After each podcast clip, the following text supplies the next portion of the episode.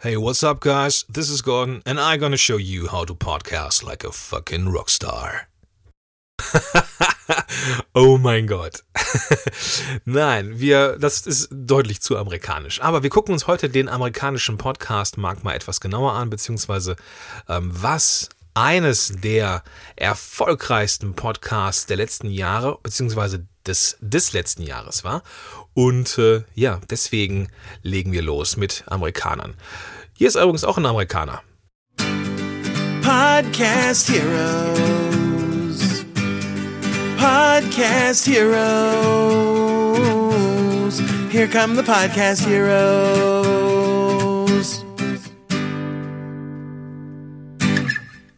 Wenn man von meinem Geburtstag diese obligatorischen neun Monate zurückrechnet, dann waren meine Eltern tatsächlich auf einem länger andauernden New York Urlaub. Also irgendwie, irgendwo ist da auch in mir so ein bisschen was äh, Amerikanisches.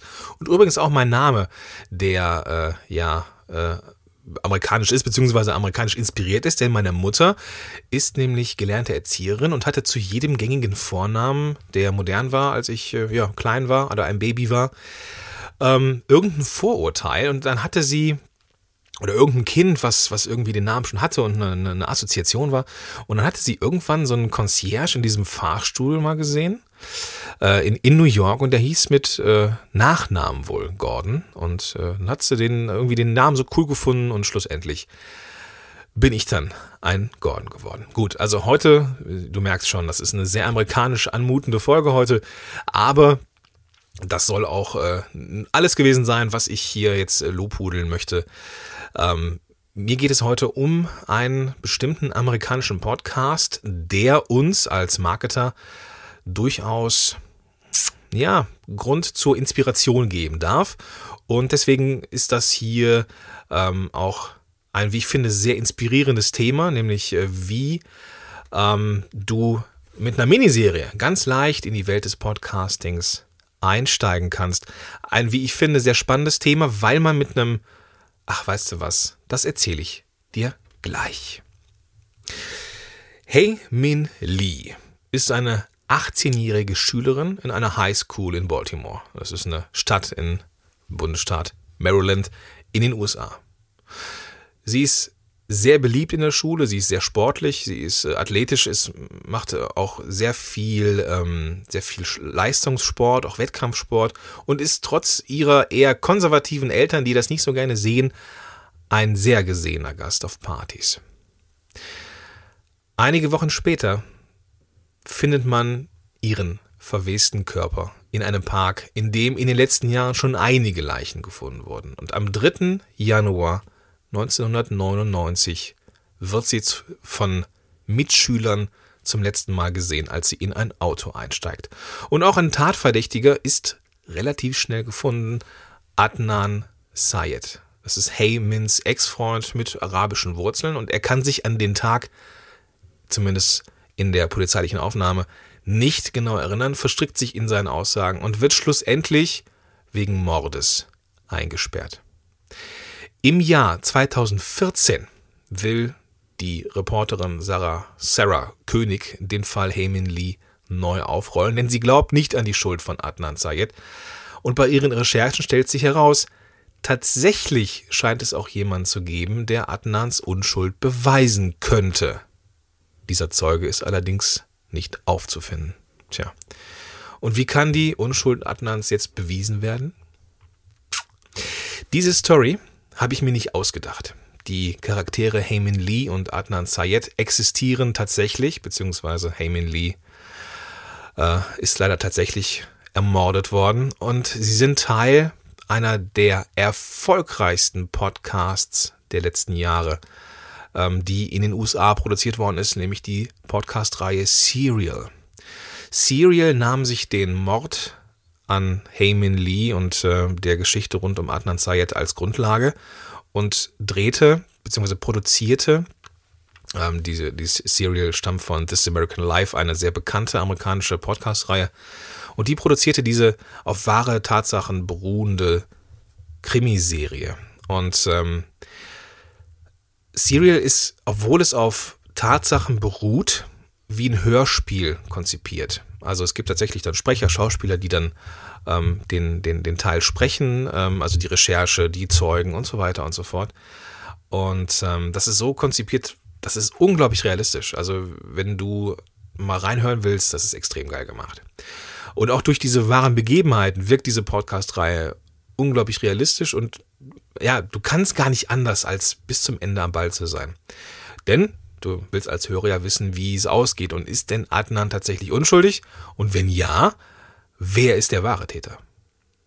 Serial ist letztes Jahr ein echtes Phänomen gewesen und obwohl diese Show ähm, in Summe nur zehn Folgen hatte, ist sie bisher 68 Millionen Mal heruntergeladen worden. 68 Millionen Mal. Das ist riesig. Und jetzt wirst du dir vielleicht denken, naja gut, wenn der Podcast gut ist, dann, dann braucht es auch nicht mehr als diese zehn Episoden. Tja, und genau so ist es.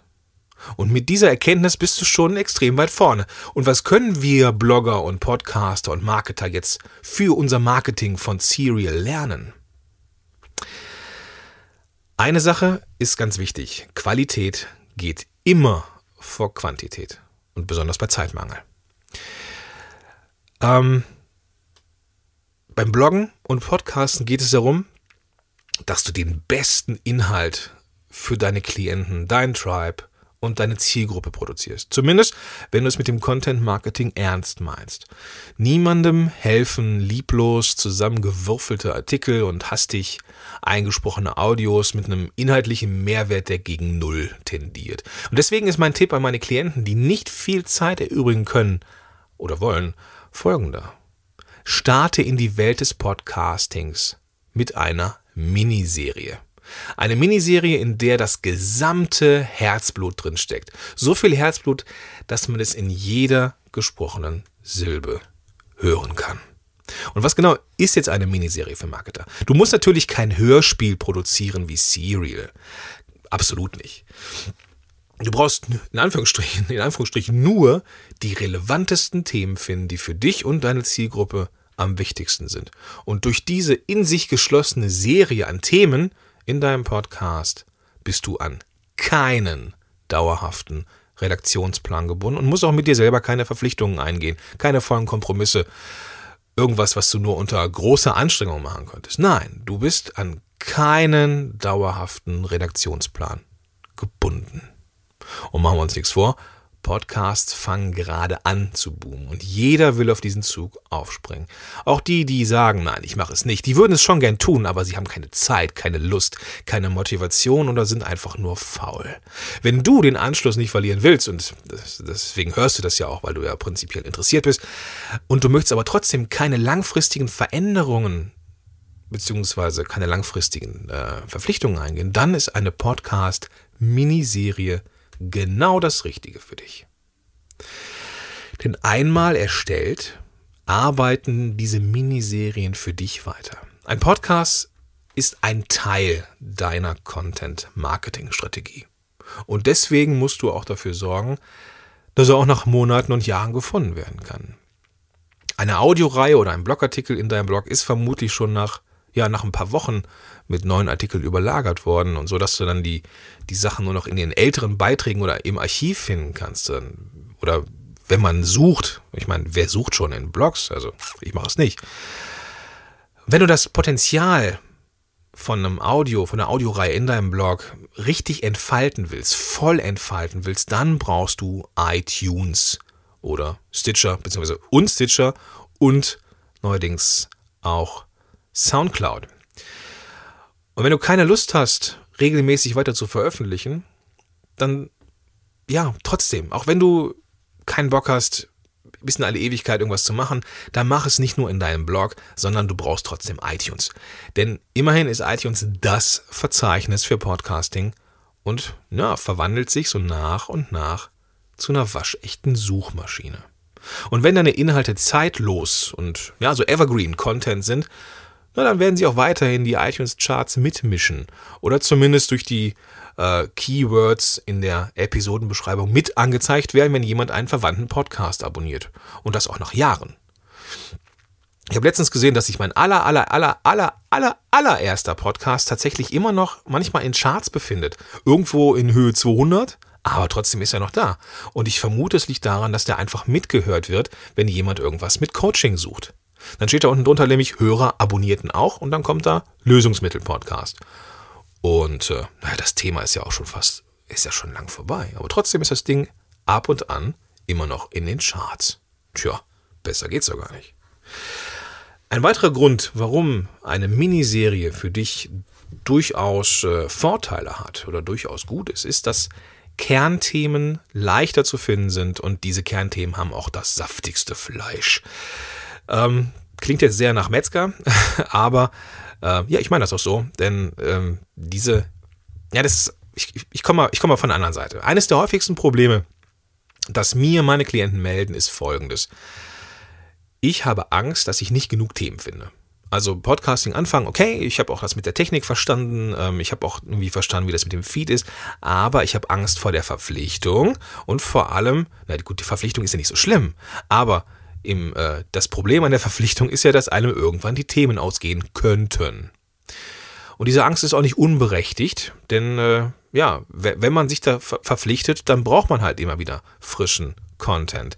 Ähm, wie du den findest, habe ich äh, auch in einem der letzten Episoden erzählt. Ähm, ich glaube, sogar in der letzten Episode.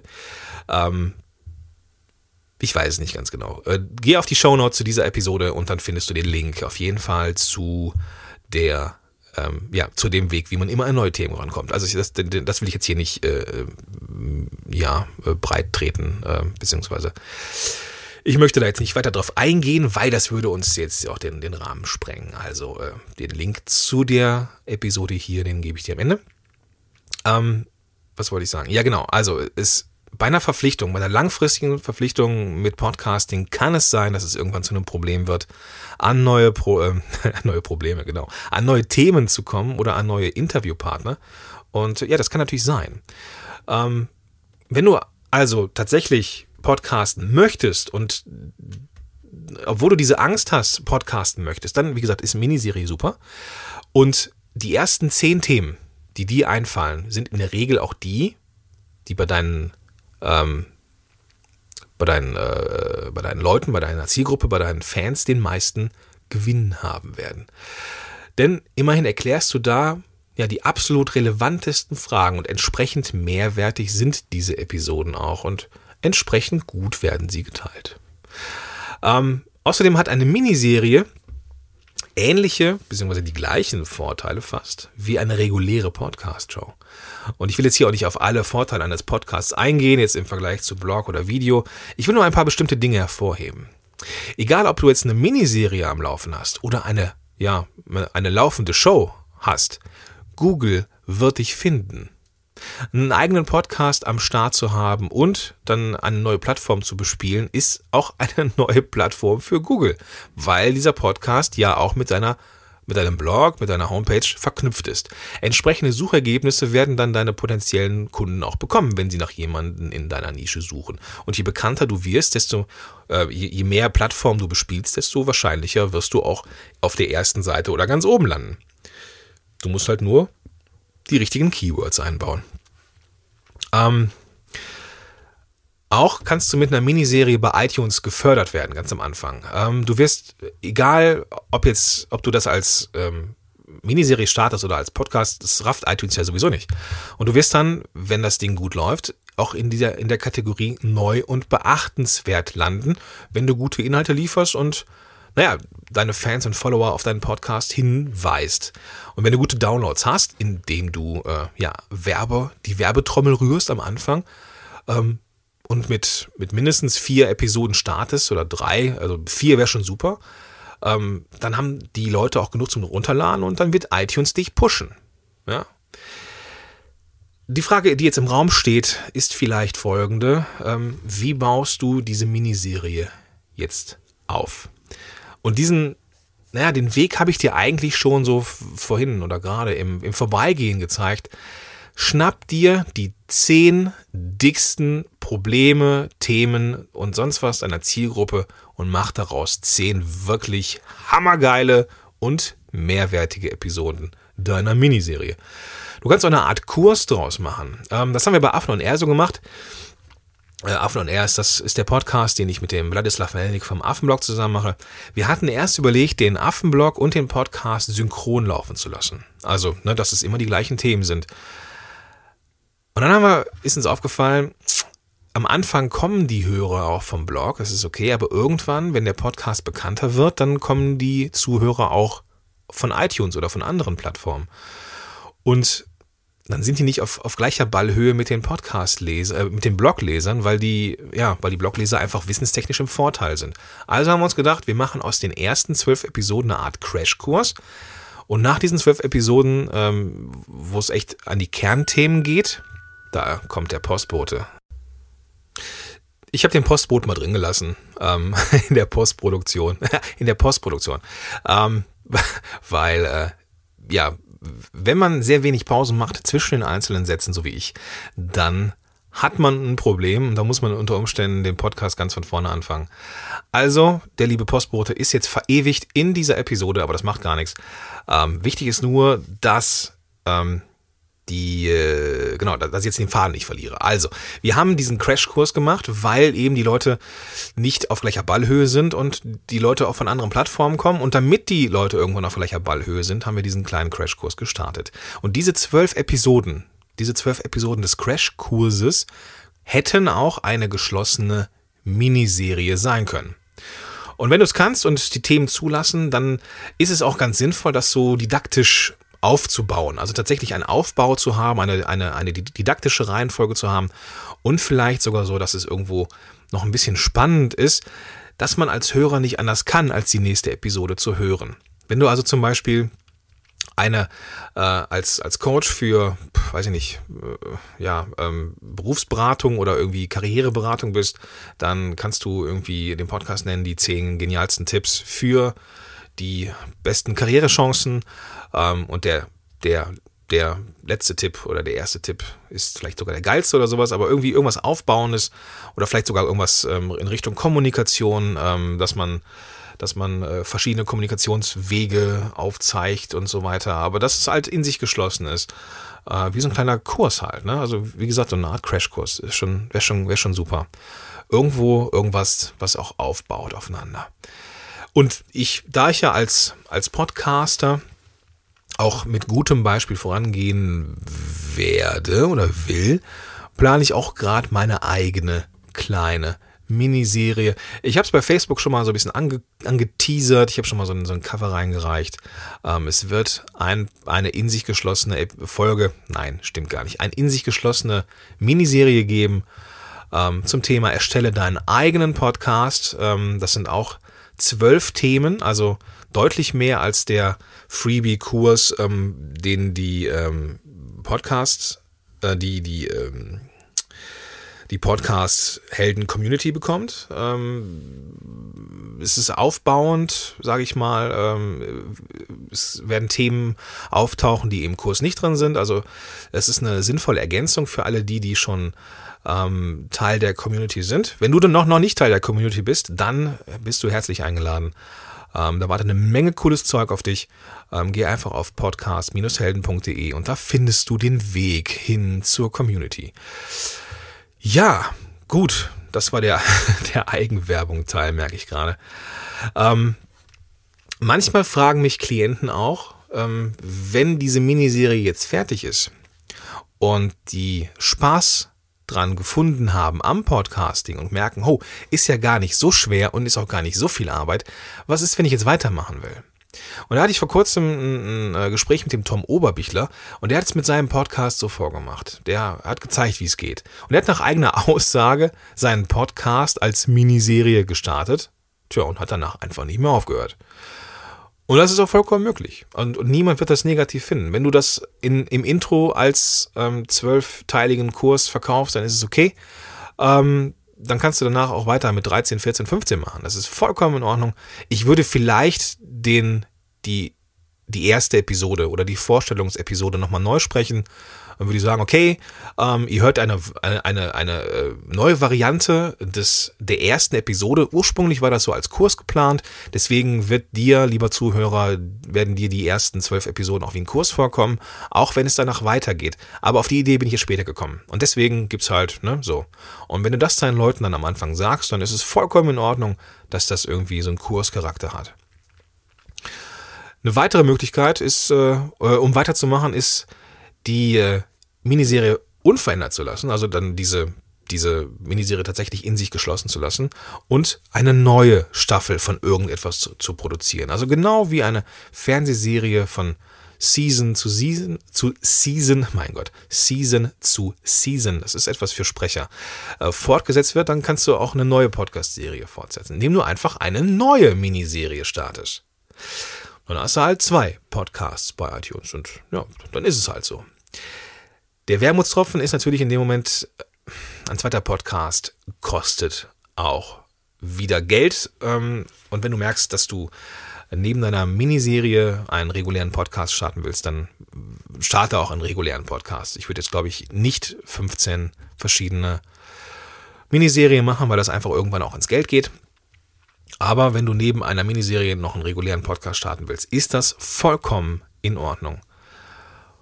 Und vor allem, ja, das Wichtigste an der ganzen Sache ist, das äh, darf man bei allem nicht vergessen. Das Wichtigste ist, hab einfach Spaß am Erstellen von Podcasts, am Produzieren von Audio. Und alles weitere passiert von selber. Und äh, das ist das Wichtigste. Ja, du siehst, dass du relativ leicht einen eigenen Podcast starten kannst, dass du relativ leicht die gleichen Vorteile abgrasen kannst wie ein, eine reguläre, ein regulärer Podcast. Ähm, und du brauchst vor allem keine Angst zu haben, dich auf ewig an eine Audioshow zu klammern, zu binden, sondern du kannst es einfach mal ausprobieren. Du kannst gucken, ob es dein Ding ist. Naja, und wenn es nicht dein Ding ist, dann hast du zumindest eine Präsenz bei iTunes, die für dich Werbung macht bis in alle Ewigkeiten. Tja. Und das ist doch schon mal was. Gut, das soll's auch für diese Woche schon gewesen sein. Ich entschuldige mich nochmal dafür, dass es äh, so lange gedauert hat mit der neuen Episode, aber ich hatte Nasennebenhöhle. Und ähm, ja, das Sprechen war doof. Der Kopf war matschig, deswegen musste das alles ein bisschen dauern. Ist halt so manchmal, ähm, wenn man nicht so viel im Voraus produziert. Aber das wird mir in Zukunft vielleicht auch noch besser gelingen, weil es könnte sein, dass ich tatsächlich selbstständig bin. Und zwar komplett irgendwann. Aber das ist vielleicht auch äh, noch etwas Zukunftsmusik. Wir werden sehen, ähm, wie das so wird. Mal schauen. Ähm, ich sage auf jeden Fall Tschüss für heute. Aber erst gebe ich dir den Link zu den Show Notes zu dieser Episode. Und zwar ist das www.podcast-helden.de slash Episode 27. Episode als Wort und dann die Ziffern 2 und 7. Und wie immer, wenn dir das gefallen hat, wenn du dich bereicherst, bereichert fühlst durch diesen Podcast und ihn bei iTunes hörst, dann tu mir einen riesengroßen Gefallen. Bewerte ihn, gib mir eine Sternebewertung und schreib mir am besten noch eine kleine Rezension. Das ist das beste Dankeschön, was du einem Podcaster machen kannst. Wenn dir das gefällt, dann geh auf iTunes. Ähm, mir hilft das, den Podcast weiter oben zu halten. Mir hilft das, ähm, das ganze Projekt fortzuführen, den, das, äh, das Podcasten im deutschen Raum noch bekannter zu machen. Und das wird mir einfach eine riesengroße Freude machen. Und wie gesagt, wäre ein tolles Dankeschön. Also, geh auf iTunes, bewerte diese, diesen, diesen Podcast und ja, das wäre toll. Wir sehen uns, wir hören uns. Bis zum nächsten Mal. Dein Gordon Schönwälder. Podcast Heroes. Podcast Heroes. Here come the Podcast Heroes.